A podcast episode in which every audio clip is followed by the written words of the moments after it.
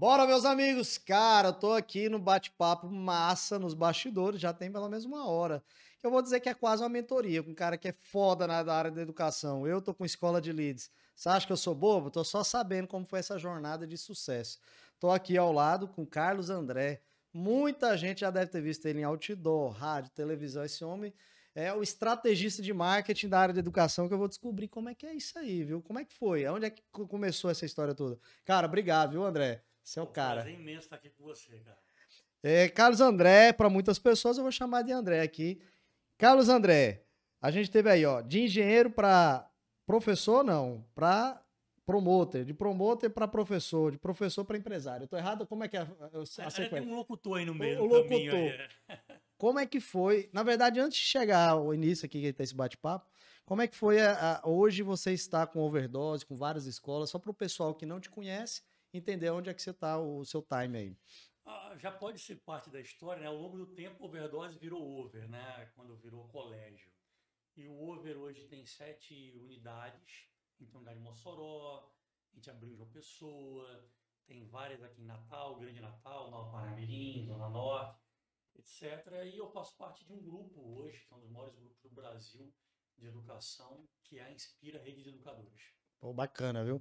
Você iria imaginar, hein? O, o, professor Carlos André agora já é famoso, mas com um cara lá, boy, né? Como você gosta de chamar. Isso. Valeu, boy, para quem já conhece ele. Já ima iria imaginar que você ia chegar nessa, nessa jornada de estar tá dentro de um pool tão grande, hein, Carlos André? nunca imaginei um dos melhores dos meus sonhos, nunca passou na minha cabeça uma coisa que estava conversando aqui nos bastidores é que, na verdade, eu sempre fui vivendo o dia a dia, né? As coisas foram acontecendo e eu fui me adaptando. Uma das coisas que eu falo muito a meu respeito é que eu me considero meio mutante, né? Eu sempre percebi para que lado as coisas estavam fluindo e me adaptei para aquele lado. Então, realmente, nunca sonhei tão distante, nunca imaginei que, graças a Deus, a gente fosse conseguir tanta coisa boa. Tanto sucesso. É. Cara, parabéns. Eu, eu, admiro muito o trabalho. Conheço há alguns anos, a época do DJ Goiano, tô aqui em várias festinhas dele. Mas, André, como é que foi aí, poxa? Conta pra mim aí como que você começou a ter essa, essa, até essa pegada do marketing, de onde vem isso aí, lá atrás, do promotor que você tava me contando. Conta pra galera essa raiz do, do Carlos André aqui na cidade. Pô, eu, assim, pensando, né, olhando o passado, eu acho que tudo tem muita relação com o fato do meu pai ser militar e a filosofia que ele acredita e acreditou, pelo menos quando a gente era pequeno, né? É, eu venho de uma família classe média, média para baixa, então o dinheiro não era uma coisa com grande disponibilidade, né? não era uma coisa fácil, eu não podia ter qualquer brinquedo que eu quisesse, em algum momento, por exemplo, eu escrevi para a Porta da Esperança, do Silvio Santos, querendo ganhar um brinquedo mais invocado, aí uma, sei lá, um PlayStation da época, né? geração, como se fosse nos dias de hoje, né?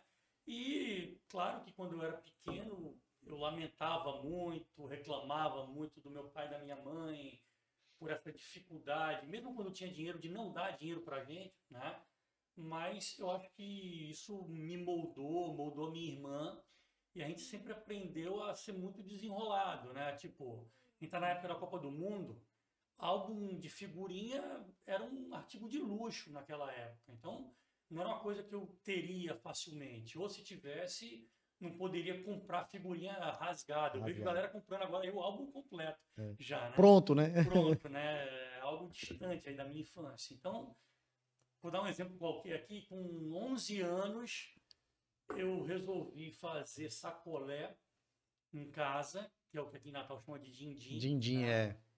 E os meus amigos gostaram, eu comecei a vender sacolé com 11 anos. E aí, foi a primeira vez que eu fiquei rico, entre aspas, assim, porque com criança, né, que nunca mexia com dinheiro, de repente começa a ganhar dinheiro, eu vendia pro bairro inteiro. Aí comprei meu álbum de figurinha. Isso já em Natal? Não, que... isso eu morava em Santa Cruz, uma base aérea no Você, você viveu mudando, é, por causa do pai? Isso, meu pai é militar, né? Então eu mudei muito, ficava dois anos em cada local, mais ou menos. Eu morei em Minas Gerais, mudei muito dentro do Rio de Janeiro, morei na base aérea de Santa Cruz, base aérea do Galeão.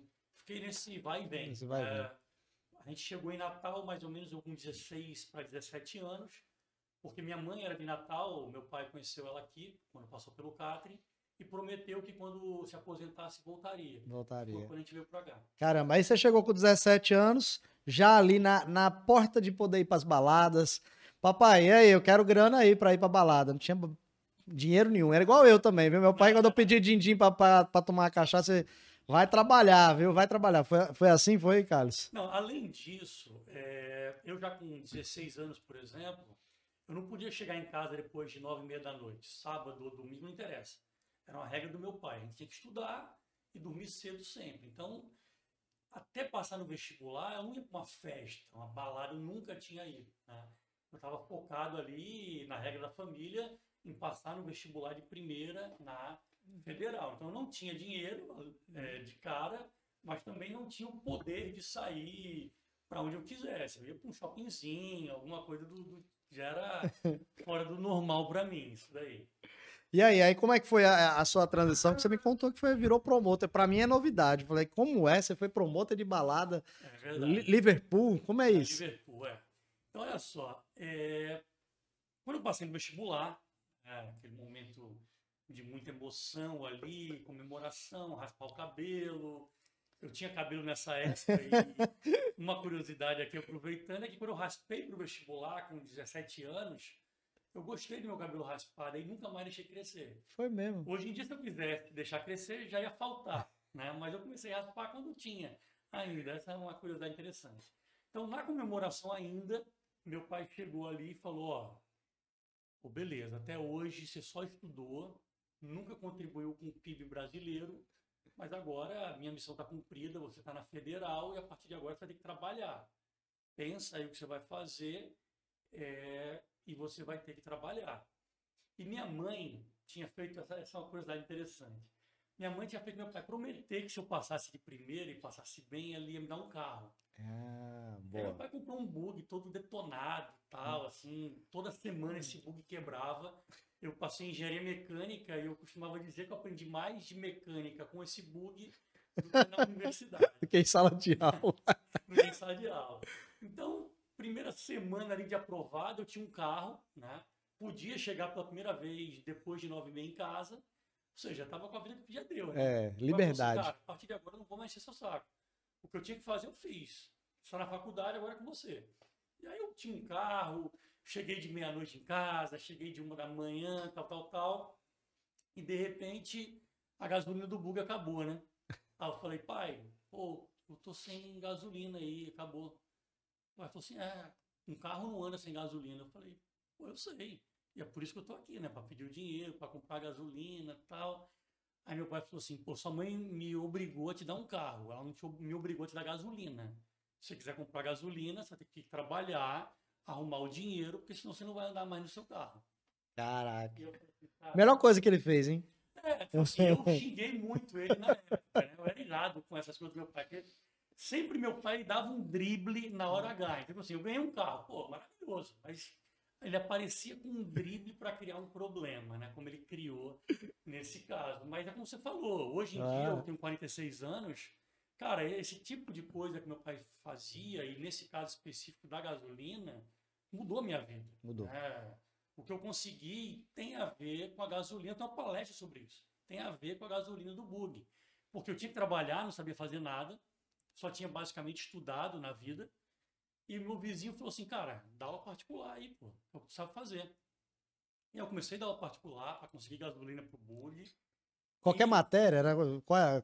Cara, eu dava qualquer matéria. Eu apenas, assim, não tinha muita confiança em biologia. Eu pedia pra galera avisar antes se fosse biologia. Falei, cara, se for biologia, avisa um dia antes. Mas as outras matérias aí, pô, tinha acabado de passar no vestibular, tinha estudado muito, o dia, cara, pode chegar. Cara, eu me identifico. Biologia foi a única matéria que eu ficava de recuperação. E fui casar com a bióloga, né? Ela, eu sei que uma pessoa assiste meu programa, viu, Vitão? É minha esposa. Então a Gabi vai assistir aí, ainda mais já foi aluna de Carlos André. É, eu, eu, fui casar com a bióloga, hoje bióloga marinha, que eu tenho muito orgulho, mas eu tinha mó raiva de biologia, Ave Maria. Mas aí, você dava aula só se precisasse, mas você gostava mais de Matemática, física? Não, eu sempre gostei muito de física. Física, né? Mas nessa época eu dava aula de tudo, história, geografia. Eu cheguei num momento assim, eu fiquei tão é, desenrolado em dar aula de matemática que eu tinha cinco caras assistindo matemática na cozinha da minha mãe eu tinha quatro assistindo biologia na sala. Minha mãe disse que só não tinha aluno no quarto dela assistindo aula, mas varanda, todo lugar tinha galera. E eu dava aula de matérias diferentes. Então eu vinha aqui, explicava um negócio, saía, ia para outro grupo ali de outra matéria, outra série, explicava. Então eu fiquei muito, muito desenrolado aí. Comprei um outro carro, um Corsinha na época, com dinheiro de aula particular.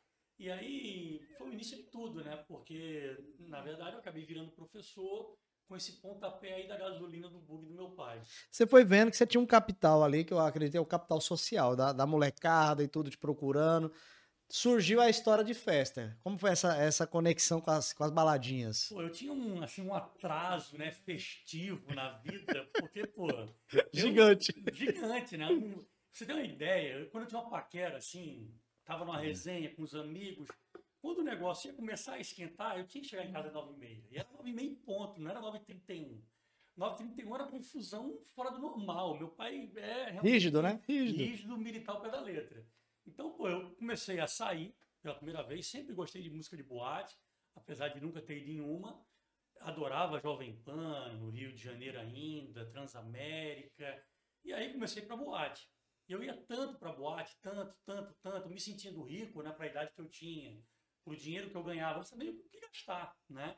Então eu saía todo dia praticamente. Meu pai, beleza, sem reclamar de nada. Então eu saía quinta-feira, sexta, sábado, domingo. E eu fui tanto para boate, na época Liverpool, que o pessoal falou assim: cara, você não quer trabalhar aqui não? Você não quer ser promotor de festa?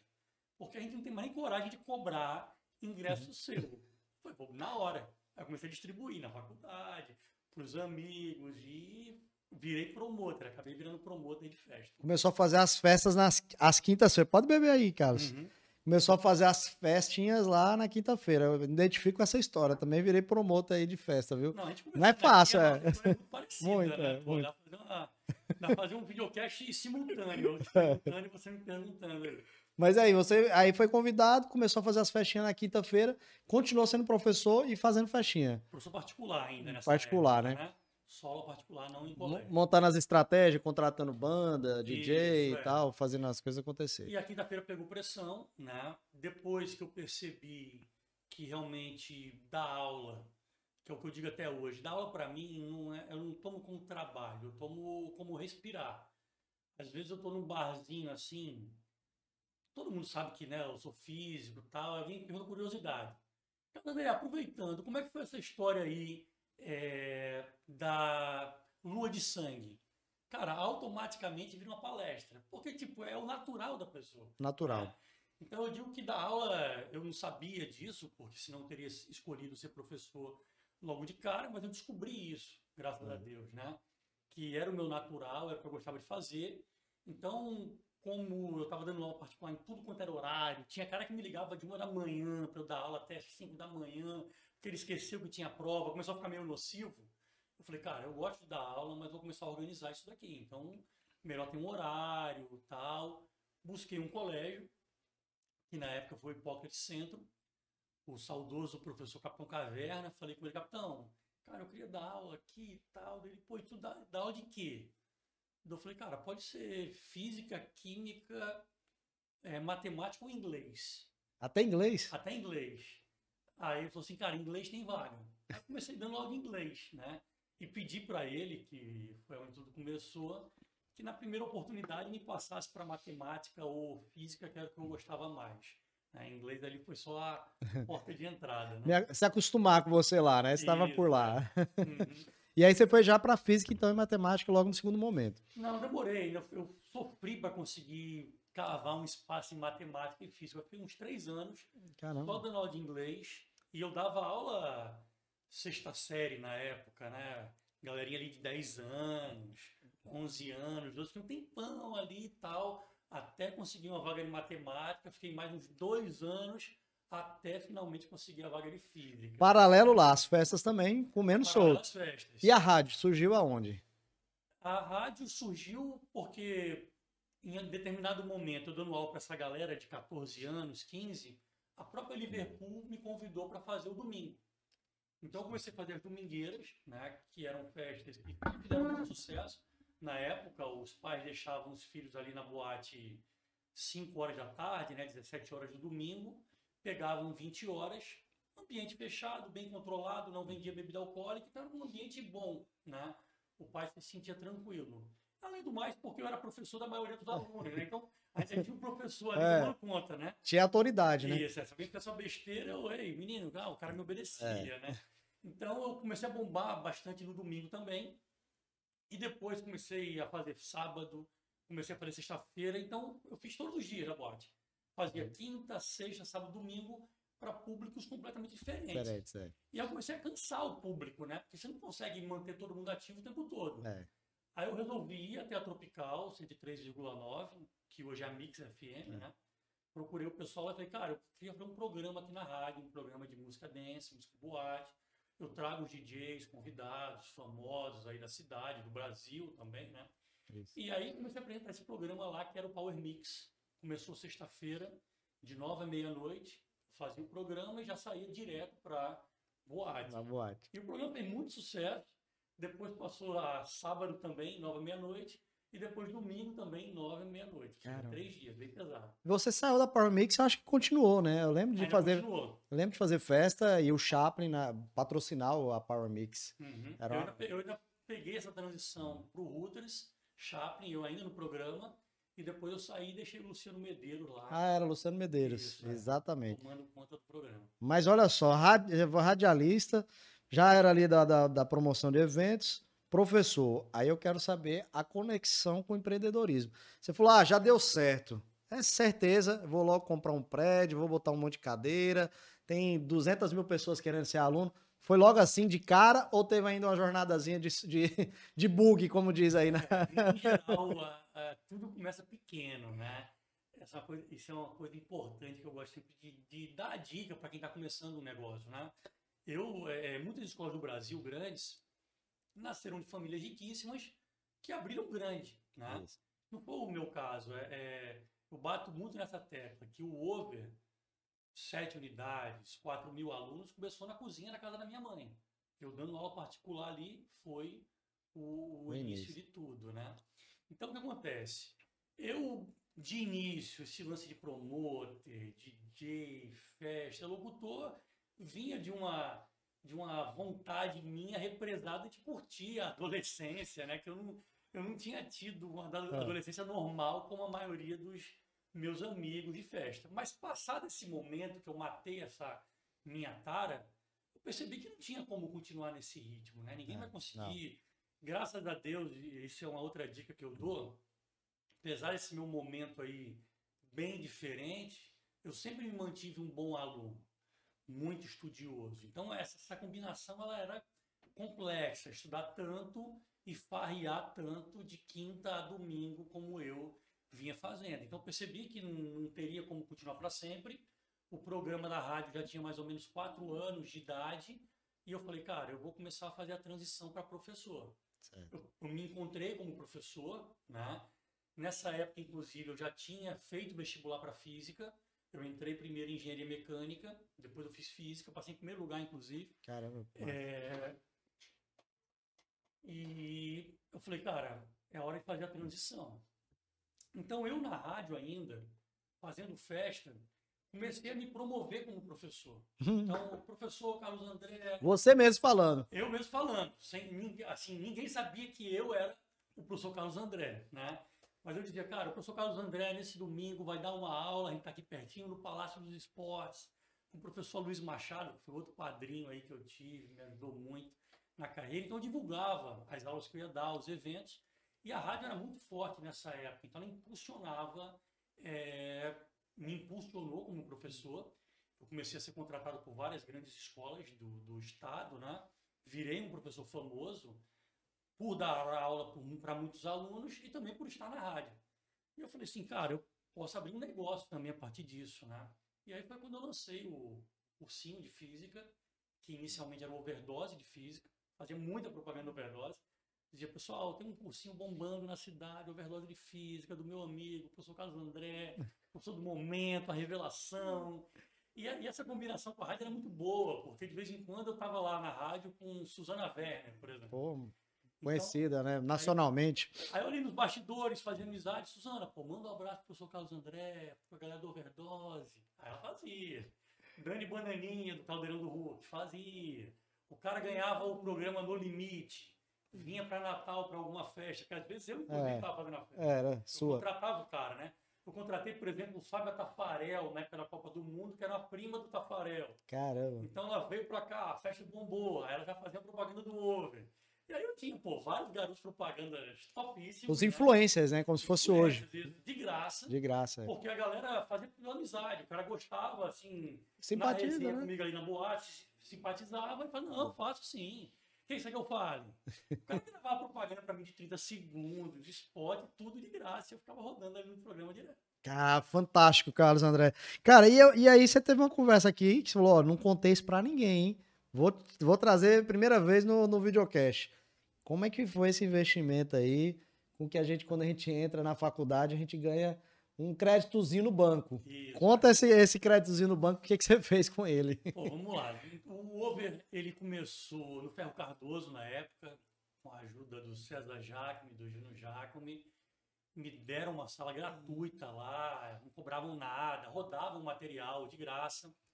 o over, ele era um cursinho de graça inicialmente. Eu queria virar um professor famoso, que eu não era. Eu dizia que eu queria ser um Júnior Jacome, queria ser um Coquinho tal.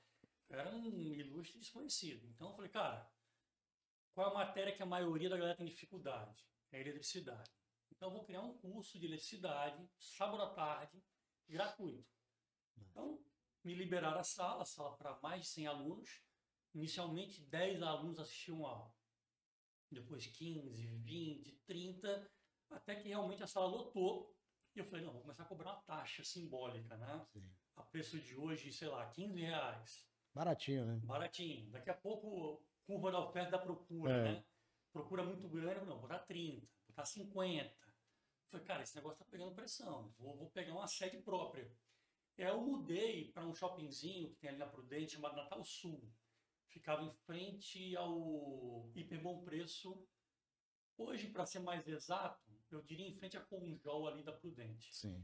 Salinha pequena, cabia 30 alunos, uma escada caracol no meio da Que sala. Era um com risco, né? A pessoa é, Isso. subir nessa, nessa escada. Não, Banhe- tinha- tinha banheiro cara- dentro. Tinha cara que assistia aula na escada. O negócio estava tão bombado que Caramba. não tinha carteira. O cara, não, professor, eu assisto na escada.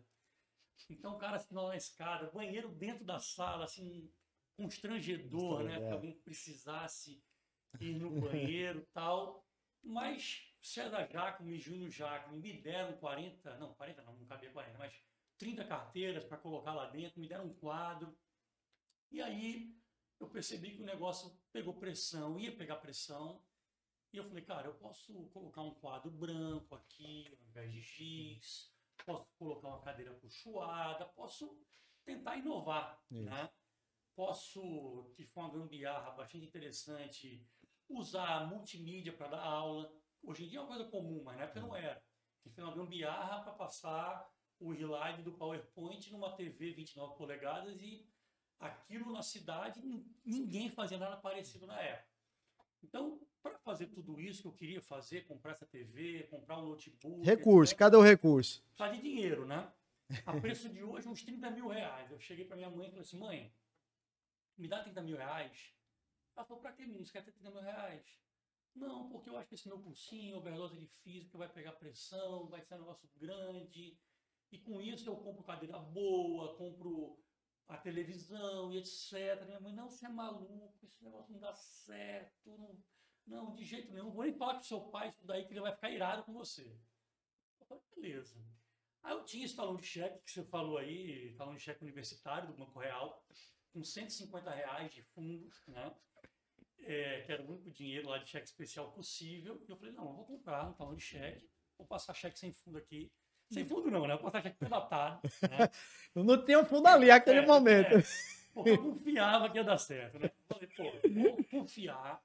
Supondo que dê tudo errado, não é possível que minha mãe e meu pai não cheguem junto aí, vende o carro, sei lá, faz um empréstimo e paga. Você ficou com isso na cabeça, né? Isso na cabeça. tinha um plano B. Tinha um plano B, mas eu confiava muito que ia dar certo. Até porque eu não consigo nem imaginar o que, que meu pai faria se esse negócio tivesse dado problema e eu tivesse chegado, pai, eu passei aqui 30 mil reais de cheque sem fundo. Eu acho que ele me deserdava. Eu acho que ele pagava a conta e nunca mais falava comigo. Mas Eu tinha muita confiança. Você se arriscou, né? Você é. botou sua pele a risco. Ao pé da letra. Ao pé da letra. Pescoço na, na, na guilhotina, uhum. né? Mas o fato é que eu comprei o que eu achava que tinha que comprar. É, e, pô, eu passei cheque predatado, sei lá, 15 meses para frente, 12 meses, 15 meses, dependendo do produto. Dois meses depois eu já tinha dinheiro para pagar tudo. Dois meses? Dois meses. Caraca. Eu ia atrás dos caras e falava, cara, eu te devo quanto? Ah, você me deve tanto. Pô, beleza, tu ia receber em 15 meses. Se eu pagar agora, tu me dá um desconto de quanto? Dou um desconto de 10%, beleza. Dou desconto de 15%, beleza. Negociei tudo, aí sobrou um dinheirinho e já comecei a fazer Caramba. propaganda, etc e tal. E esse é o início, então. É, é, um início, é um início bacana de contar, porque hoje você está aí com investimentos e etc. Mas a galera olha só a grama do vizinho verdinha, né? Olha lá, a vida boa é daquele cara lá que saiu nos outdoor e tudo mais. Então é muito legal essa, essa sua contextualização desse início do overdose, né? E aí a virada de chave ali, você já criou o corpo, fez os investimentos, pagou todo mundo, e não foi um dos primeiros investimentos. Você deve ter feito uhum. várias e deve ter pivotado ideias, né? Que você pensou em fazer uma coisa, mas viu que fazia mais sentido outra. Que a vida do empreendedor é pivotando constantemente, né? A gente planeja, mas às vezes tem. Ah, é como você falou, né? O cara acha que é só porque eu tenho esse rostinho bonito aqui que tudo deu certo. boa, boa, boa. Eu, eu, digo, eu, digo, que eu sou feio, eu sou exótico, uhum. né? Mas é como você falou, e uma coisa que eu, que eu gosto de dizer, você puxou bem aí, é que pô, o, o Over é uma história hoje de 24 anos. Então tem vários altos e baixos, né? vários problemas ao longo do processo de quase quebrar, inclusive, né? E você conseguir dar a virada e retomar. Então, é, é, é pô, dá para escrever vários uhum. livros. Outra coisa que eu acho interessante do, do assunto que você puxou, um dia desse eu estava conversando com o João Kepler, né, que é um cara muito famoso aí no Brasil hoje, e eu, ele falou assim, cara, é, isso que está falando é o que eu defendo. Pô, várias vezes eu passei anos sem ganhar dinheiro nenhum. Nenhum. Eu tinha professores estrelas trabalhando para mim, trazendo um cara do Ceará, trazendo um cara de Recife para dar aula para mim, a preso de ouro. O cara vem de avião para dar aula, fica no hotel bom, tudo pago, alimentação em restaurante bom. Então aquele cara tá ganhando muito dinheiro. E eu sou o dono do negócio, eu ganho menos do que ele. Uma coisa assim que eu usei como motivação, foi muito legal quando aconteceu. Talvez outra pessoa escutando se chateasse, etc e tal, mas eu nunca me chateei. Eu achei legal aquilo ali. O cara, um desses professores falou assim, Poxa, André, cara, você é o dono do negócio, você tem quatro unidades hoje, você tem, sei lá, dois mil, três mil alunos, o pior carro da escola é o seu, bicho.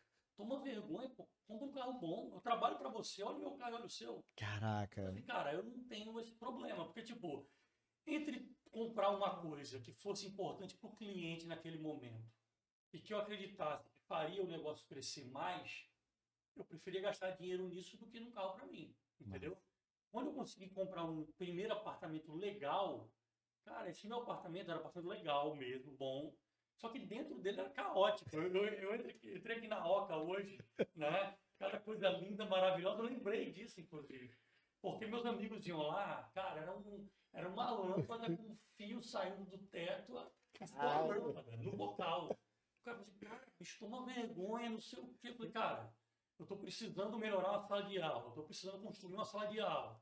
A prioridade é o aluno, a prioridade é a escola. Né? Total. Então, às vezes, eu estava gastando, sei lá, 80 mil reais de esquadria para a escola e na minha casa a maioria dos banheiros não tinha o assento comprado do banheiro lá da, do bojo, né? Porque também ninguém ia para minha casa, né? só, só eu habitava aquele espaço, assim, era caótico.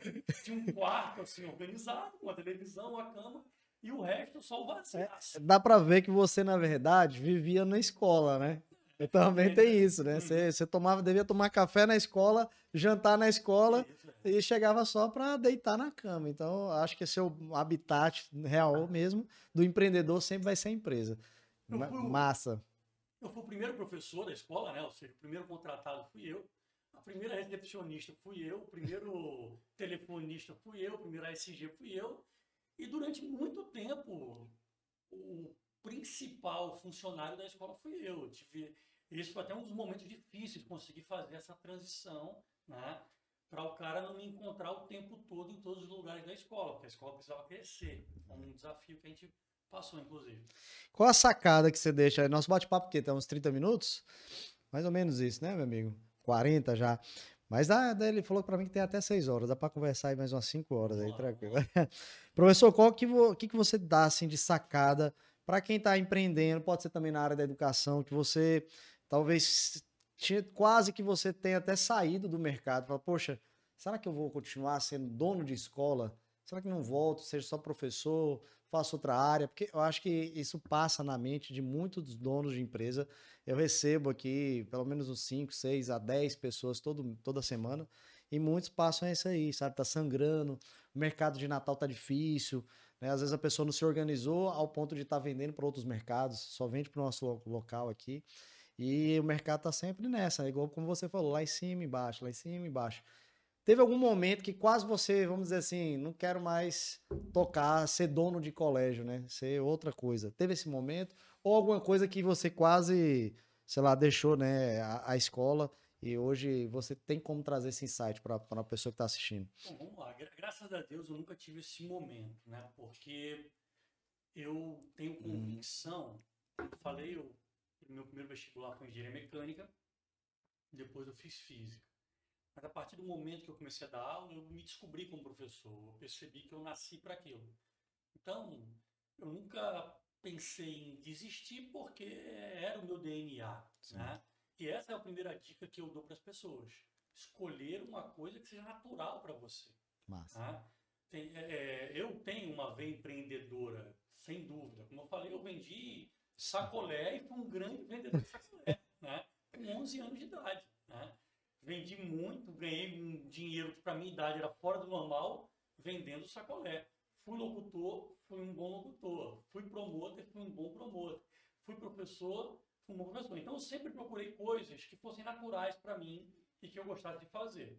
A primeira dica é essa. Tem cara que às vezes tem dinheiro, tô, ah, tô com 200 mil reais sobrando aqui, vou empreender com esses 200 mil reais.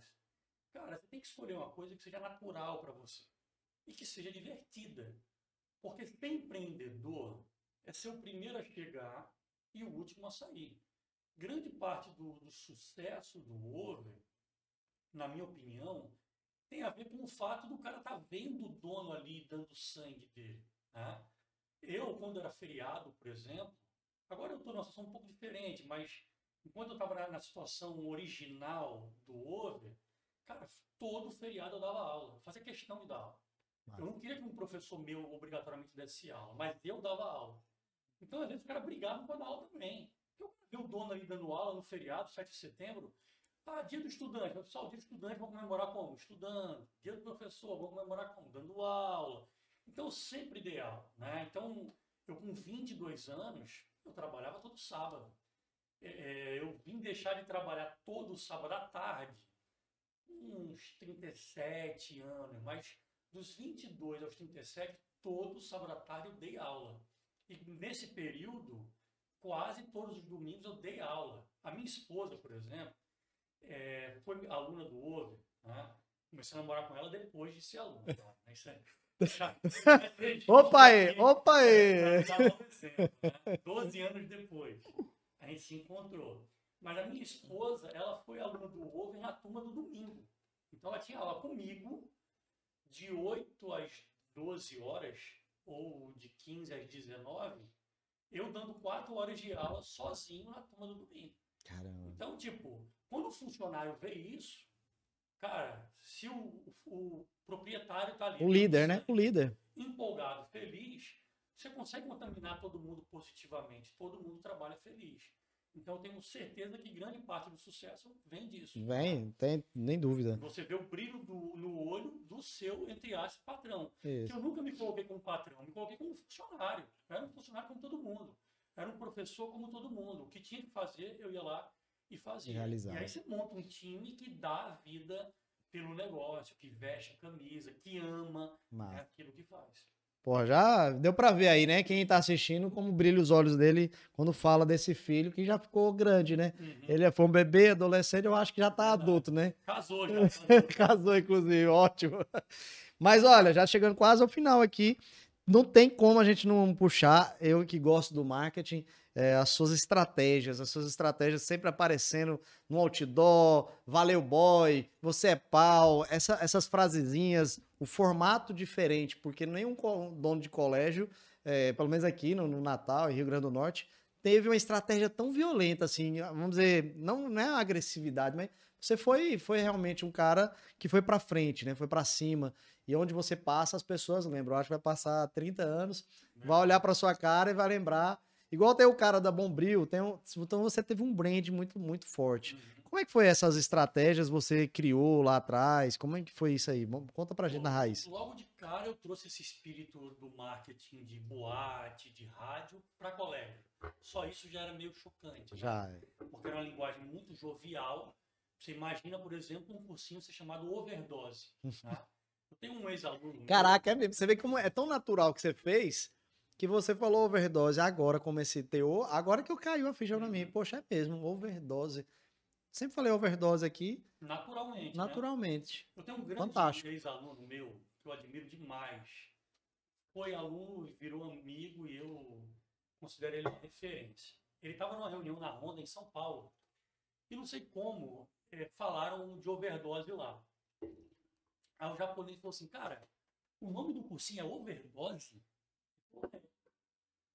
Cara, liga pra esse cara aí, eu quero falar com ele. Aí o cara falou assim, professor, você já parou para imaginar isso? Alguém traduzindo, inclusive. Talvez seja o único lugar do mundo onde alguém fale overdose e lembre de uma escola, ao invés de lembrar de droga, de uma coisa negativa. Eu falei assim, cara, eu nunca tinha pensado nisso. Mas realmente é verdade, né? A gente chama de overdose e foi um nome dado pelos alunos, inclusive. Por quê? Porque é uma dose além da normalidade, né? Eh, Eu dava na época oito horas de aula de física no domingo, então o nome surgiu com uma aluna chamada Ana Paula, deixar esse registro aqui. É, há séculos eu não a vejo, mas ela falou assim, professor, quando é que vai ter overdose de novo no domingo, overdose de física? Falei, "Cara, o que, que é isso aí? Não, aqui todo mundo chama aquelas suas aulas de overdose de física, que é muito longa. São oito horas de aula só com você no domingo. Eu falei, cara, esse é um nome top. E aí Caraca. eu comecei a usar. Você escutou o seu cliente. Foi. Você escutou o seu falei, cliente. Pô, está todo mundo falando. Claro que para o pai era um nome chocante. É. Mas está na boca da galera, os alunos ali eram 14, 15, 16, 17. Se eles acham legal, cara, eu não vou contra a maré. É. Os pais ficam chocados. Papai vai gastar no overdose. Aonde, menino, overdose? Aí os pais foram acostumando também. E, e esse choque, ele foi muito positivo para a gente. Ser diferente, ser jovial. No futuro muito distante, quando a gente foi lançar o Júnior, o Sim. infantil, aí eu falei, cara, overdose júnior, até para mim é demais, assim, não vou fazer isso, né? Aí a gente começou a falar Overkids. Over Kids. E aí tudo acabou virando Over, que era um nome mais tranquilo, até para expandir para outros estados, Sim. etc. Mas outra coisa que eu acho que é importante, aí juntando duas perguntas que você fez, essa última com a anterior, houve um momento na história do, do Over, o Over ainda era só um cursinho, é, não era colégio, né? E cada matéria eu tinha um professor. Então, é, tinha um cara que dava aula de química, dava aula de, de física, era eu, né? Mas tinha matemática, tinha história, etc. Aí um dos caras, que aí vem das dificuldades da vida real de um negócio, né? Um desses caras, ele chamou todos os outros, querendo tirar uma vantagem de uma negociação comigo, ele fechou a galera e falou assim, cara, eu vou pressionar Carlos André agora. Aí ele chegou lá e falou assim, olha, eu tô com todo mundo comigo. Se você não fizer tal coisa que a gente quer, todo mundo vai sair. Rebelião. É, rebelião. É, daí eu falei, cara, então se eu não fizer, todo mundo vai sair? Ele falou, é. Então fala o seguinte, tá todo mundo fora agora. Cara, vamos negociar. Eu falei, não, não vou negociar, não negocio com ninguém assim. Cara, eu não abro mão. É, existe uma linha vermelha comigo que não pode ser cruzada. Eu não faço nada sob pressão. Vocês estão todos fora. Eu tirei, na época, é, o Over tinha uns 20 professores. E como eu disse aqui hoje, cursinho e professor são duas coisas muito ligadas, né? A Isso. imagem dos professores de cursinho. Eu tirei 15 de uma vez só. De 20, mais ou menos, saíram 15. E aí a gente teve um problema sério naquele momento, né? Porque você muda completamente uma equipe inteira. Aí eu fui para uma reunião na, na, na Preview, que depois virou a executiva, a nossa agência de publicidade desde sempre. Falei assim, galera, tem um problema aí que é o seguinte, é...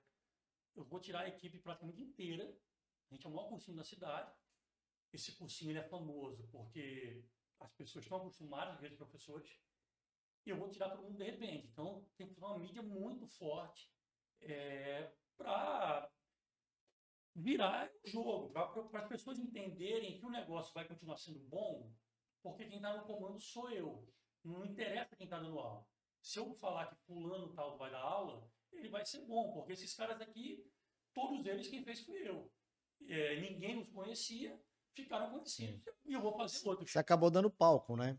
O seu, sua, sua escola já tinha um nome muito forte, acaba que a pessoa também traz uma autoridade quando você carimba com uma escola muito, muito bacana. Justamente, eu precisava hum. que as pessoas acreditassem que qualquer outro que eu colocasse renderia igual. E aí, essa história é muito boa, essa também eu nunca contei em nenhum lugar. A minha ideia era contratar o Bussunda do Cacete Planeta para vir para Natal para fazer a propaganda. A gente estava lá na reunião, tal, tal, tal. É, eu expliquei toda a minha ideia, porque eu sempre me meti na propaganda desde sempre. E normalmente a galera sempre embarcou nas minhas loucuras. Vamos fazer tal coisa, bora, bora, pá, pá, pá. Só que nesse dia, uma pessoa muito importante, virou uma grande amiga minha, chamada Dida. Ela falou assim, André, cara, essa sua ideia do Bussunda não tem nada a ver. Cara, é, a gente pode trazer o Bussunda, mas ele não é o garoto propaganda que a gente precisa para fazer o que você quer. Existem garotos propagandas infinitamente melhores do que o Bussunda. Eu falei, quem? Ela falou, você. Eu falei, eu? Ela falou, é você, tem que fazer essa propaganda. A, a, história que você acabou de contar, que o problema, ele é o maior motivador para ser você. Se a gente quer que, que o cara acredite que você ficando sempre vai ser bom, cara, você tem que ser o meu propaganda. Aí foi uma confusão. Você não, você não topou, né, na hora? Na hora eu não topei, porque, tipo, a priori, pode parecer estranho isso. Eu nunca gostei muito de bater foto e.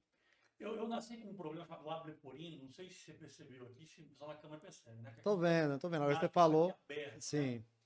Então, isso é um trauma que eu tinha desde pequeno. Então, tipo, foto de Natal eu batia obrigado, não gostava. Caramba, que coisa interessante. E, eu, e quando eu batia foto, que revelava, eu não queria olhar a foto. Porque quando eu olhava a foto, eu só via a cicatriz. Né? Caramba. Né? Então, criança, né? Então, o seu problema parece o maior problema do mundo. É. Então, eu sempre tive esse detalhe com foto, etc e tal. Então, quando eu vi essa ideia, eu falei, cara, isso é bizarro, eu não vou fazer. Eu não gosto de, de aparecer em foto, etc. Mas eu não me imaginava no outdoor. Caraca, Hoje em dia todo mundo fala assim, não, você é o cara do outdoor. Mas, tipo, nessa época, isso era 2009, 2008, para ser exato. Eu não me imaginava nunca no outdoor, né? E ela veio com essa ideia, eu falei, não, não, não, e ficou essa briga, e todo mundo, cara, só eu que fui contra. Todo mundo da reunião topou de cara. Topou. E ficou essa briga, eu, não, não, não vou fazer, não vou fazer, vai, vai, você, você. Aí eu topei. Falei, não, cara, todo mundo tá, tá confiante. E aí, a nossa primeira propaganda, onde eu fui garoto propaganda, né? Com o tema do. É... Tropa de Elite. Não, não, foi. Foi aquele filme do Will Smith, Eu Sou a Lenda. Eu Sou a Lenda. Porque qual era a ideia? A ideia é que houve uma catástrofe, tudo ficou destruído, mas um cara sobreviveu. E a gente começou a gravar em pontos turísticos de Natal. Eles conseguiam, por exemplo, Ponte de Todos. A gente foi na Ponte de Todos, eles conseguiram destruir a Ponte de Todos, arrebentaram a Ponte de Todos no meio, tá no YouTube aí o vídeo. Né? Pois hoje em dia a plástica não seja tão boa como era na época. É. Na época era hollywoodiana. É. Mas a gente foi gravando em vários lugares da cidade, tudo distraído, destruído, e eu andando com a roupa do Will Smith. E a, a, a resenha era essa, eu sou a lenda no final. Caraca. E aí pronto, aí bombou, tudo deu certo, o pessoal saiu, o cursinho abriu lotado no ano seguinte, e virou uma, uma regra, né? Todo ano a gente lançava uma propaganda relacionada ao filme. Aí veio o Tropa de Elite, veio o Anderson Silva, e vários outros. Porra, massa, viu? Então, a, a agência nesse ponto aí foi a, a Dinda, né? Que você falou. Dida, Dida, tem que É, registrar. tem que deixar. É, poxa, a gente acha. Quem tá de fora não entende essas estratégias, né? O que que tá acontecendo? O cara pode olhar e falar assim: olha, esse cabo é exibido aí, ó. É, o cara de aparecer e não era. Era o contrário, eu não gostava de nenhum. Você pode observar uma coisa interessante, depois eu me acostumei, claro, né? É lógico. Ah, é. é, até porque ficava aquela expectativa, eu no, no shopping, o pessoal, professor, qual é desse ano? Chegou uma hora que eu não precisava nem bolar mais a propaganda, porque alguém dava a ideia. Alguma velhinha, algum menino, professor, esse ano faz não sei o que, que Legal. Boa, né? E aí eu me acostumei e ficou, né? E daí virou natural. Tirando uma, que foi a O Astro. Essa do Astro não queria fazer nem a pau. O que acontece? Você vê como eu não gostava de bater foto. Quase todas as propagandas eu saía sério, eu não saía rindo na Sim. propaganda. A gente tinha que escolher algum personagem que eu ficasse sério, que era mais fácil eu encarnar aquele estilo do que estar numa foto de outdoor eu Sorrindo. É. sorrindo, porque não era assim muito do, do- muito meu, assim, muito do meu DNA natural. Pô, massa, Carlos. Carlos André, tamo no final aí. Tem alguma coisa que eu não falei, que esse bate-papo aqui suave aqui da sua história, que você queira trazer? Tem uma reflexão que eu sempre trago no final, mas tem algum, algum insight que você deixa aqui para quem tá assistindo? Quantos mil alunos você já teve aí, né? Que eu vejo que toda hora aparece um fala que já foi aluno seu. Vários amigos meus já foram aluno seu. Eu fui o único que não fui aluno do Carlos André, viu?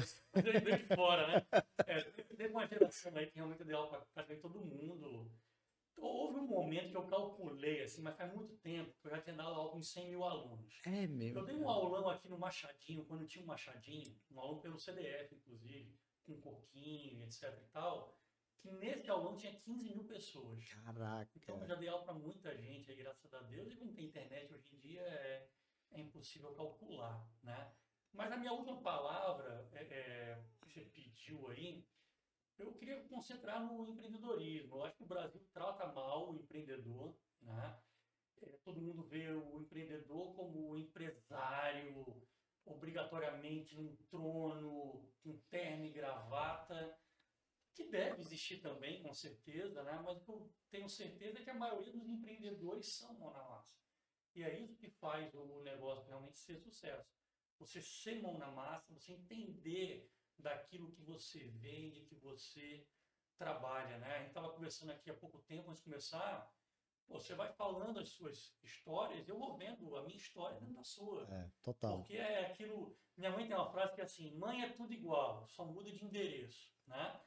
Cara, os empreendedores, eles não vou dizer que são todos iguais, mas são muito parecidos muito. e quase todos são iguais. É. Claro que tem aquele cara que ele nasce bilionário, É. ele tem ali 10 milhões de bobeira, ele fala assim: "Ah, vou inventar o que, eu vou fazer. Beleza, é válido também Lógico. né? Mas a maioria da galera começa do, do zero, Do né? zero. Chão de fábrica, passa por todas as etapas e isso deixa o cara muito melhor. Não tem uma faculdade capaz de fazer, né? Você aprender quando você foi passando etapa por etapa. Eu vi sua mãe lá embaixo, toda desenrolada. Minha mãe, por exemplo, ela não me deu aqueles 30 mil reais, mas depois ela abraçou a causa e ela ficava mais dentro da escola do que eu. né? Caramba, mano. Ela via detalhes que eu não via, porque uma outra coisa interessante é, é a capacidade que a mulher tem de enxergar o que o homem não enxerga. Os né? detalhes. Mãe pior ainda. né? Vixe, é. é. Então, é, é, coisas que às vezes eu passava por cima, minha mãe, olha, fulano fez isso, não sei o quê. Então isso, isso dá uma, uma liga muito boa para ser sucesso, né? Cara, muito bacana esse bate-papo. E a reflexão sempre que eu peço é o Carlos André falando hoje com o Carlos André lá no comecinho da jornada. O que que você se tivesse essa máquina do tempo aí, essa brincadeira, como é que você ia chegar lá e falar com o Carlos André? Qual é- era a mensagem ali que você poderia dar para ele que tá bem no início da, da jornada até chegar hoje, né? Continue sempre estudando e estudar é uma coisa que nunca gera prejuízo, só gera lucro. É, alguém pode estar assistindo aí e quando me escuta falar em estudando, pode pensar em matemática, física, mas é estudar tudo, tá? Por exemplo, você tem a escola de leads. Pô, o cara ele é um empresário, tem cara que não sabe do que é leads. A maioria. Mas se você sabe o que é, isso é muito importante que você saiba, você tem que estudar. Então você tem 50 anos, não é estudando dentro da escolinha com a professora Cláudia Beth Ogoré. É estudando com um cara que foi DJ, com um cara que vende artigo de decoração, de arquitetura, que tem uma visão né, macro, genérica de muitas etapas e muitas situações. Isso é estudar. Né? Então, eu estudo tudo. Por exemplo, eu fui ter um filho, eu fui estudar como é ser pai. Agora eu, nasceu minha filha, eu estudo como ser pai de menina. Então eu estudo tudo sempre, tá? Não é só física, que obviamente é uma coisa que eu amo, é, é natural, eu sempre fiz muito, mas eu estudo tudo sempre. Né? O empresário ele tem que ler, ele tem que estudar, tem que buscar mentoria como um cara como você, tem que buscar uma escola de leads, né? O cara chega no... Eu, eu tenho certeza que tem cara que chega aqui e fala assim, cara, que língua que eles estão falando? É. é uma mistura de português com inglês, Sim. mas você vai se acostumar é. com aquilo ali, né? É, quando eu entrei para a Inspira, em 2019, eu virei um executivo. Então eu ia para a reunião, os caras falando em leads, M&A, MDA, MOU. Cara, eu falo, o que, que esses caras estão falando? E, Caramba. pô, já com mais de 40 anos eu estudei, aprendi e evoluí. É assim que funciona. Então, eu, eu falo sobre. É, minha dica é essa: estudar, estudar sempre. Sempre, constante, né? Sempre estudar, independente dos assuntos. E se fizer sentido numa, numa, num curto prazo, você aprender e já aplicar, né? Uhum. Você falou dos empresários, muitos no começo falaram assim: Alberto, eu vou mandar meu funcionário. E até hoje eu até recebi uma ligação, o cara fala, cara, você tá bombado, agora tá fazendo sentido, vou mandar um diretor comercial. E eu sempre digo isso, olha, é a única coisa que é inegociável. Eu negocio o preço aqui, a condição e tal, mas você, como dono do negócio, sentar aqui um mês, quatro encontros, vai fazer toda a diferença. Se você não vai não vir, não vamos conseguir gerar esse resultado que você está procurando. E aí eu comecei a entender o jeito de conduzir isso.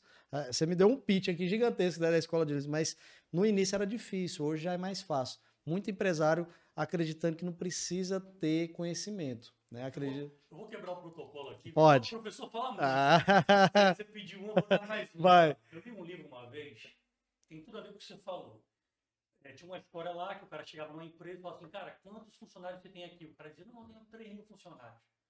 Quantos vendedores você tem aqui? O cara disse, pô, vendedores eu tenho uns 300. Não. Aí o cara dizia, tá tudo errado. Se você tem 3 mil funcionários, você tem que ter 3 mil vendedores. Todo mundo tem que ser vendedor. Todo mundo tem que vender. Hum. Então você, é, você falou isso aí, viveu na, hora. na hora. O cara tem um negócio, ele pelo menos já entendeu que existe lead e já entendeu que alguém pode explicar para ele, mas ele acha que ele não precisa. Não precisa. Você tem que ser um vendedor. Se você é o dono e você não é um vendedor, você não é o principal vendedor, Cara, o negócio está completamente errado. Tá errado. Então, tipo assim, não, eu vou mandar o meu vendedor, mas eu não vou não, porque eu sou só o dono. Cara, tá completamente errado. Fica aí, né? Quem, quem assistiu, eu vou pegar esse corte do Carlos André, porque no início era difícil, viu? O cara, não, vai lá, meu funcionário. Hoje o cara vem na primeira aula e fala, pô, Albertão, bem que você disse que eu tinha que vir, viu? Tá todo errado meu negócio. Se eu mandasse funcionário, ele não ia. A hora que ele falasse, você falou, você sabe o quê, rapaz? Então, a gente consegue ter essa transformação através do cara que está no comando. Uhum. O resto vai ser replicar, igual você fez, ficar indo lá os domingos, os feriados. Se você não fosse esse cara, como é que a escola ia ter sucesso? Uhum. Cara, dá pra bater papo pra caramba com tu, viu? Mas vamos. A gente vai fazer outros episódios, ainda mais que você tem várias coisas, não só na educação, mas muito mais de sete aí. Deve ter, daqui a pouco você vai fazer um podcast, eu não tenho nem dúvida aí, viu? Que você tem muito assunto. Conto, com a sua mentoria. Ah, aí ao contrário, via dupla, né? Quero chegar aí, 24 anos na educação, eu tô só no primeiro ano, meu amigo. Quando eu olhar para trás e falar, olha aí, ó, bebi da fonte, viu? Gente, gostou desse conteúdo? Curta, compartilha, sempre tem que pedir. Eu tenho umas tias lá de Goiânia que eu falo que é as tias chata, que ela só fica no grupo da família mandando negócio de política. É Bolsonaro com um lado, é Lula, ainda mais agora, uma semana da, da eleição. Aí eu falo o seguinte: olha, tia, assista aí, ó, empreendedorismo raiz mesmo, de gente que aplica o conhecimento que está aí na jornada. Peço sempre a vocês ajudarem, que eu faço com muito carinho. Aqui não tem patrocínio, não. Tirando a escola de leads que eu sempre menciono aqui, mas aqui é feito de muito carinho, muito coração. Os empreendedores que param, o cara passa uma tarde aqui comigo, né? Então ele para o negócio dele, para as coisas que está fazendo, para jogar esse conteúdo para vocês que estão tá assistindo. Carlos André, brigadão, viu, irmão? Cara, eu que agradeço. Você é top. Você, como é que é? é você é pau, né? Valeu, boy, muito pau. Um abraço, pessoal. Até a próxima.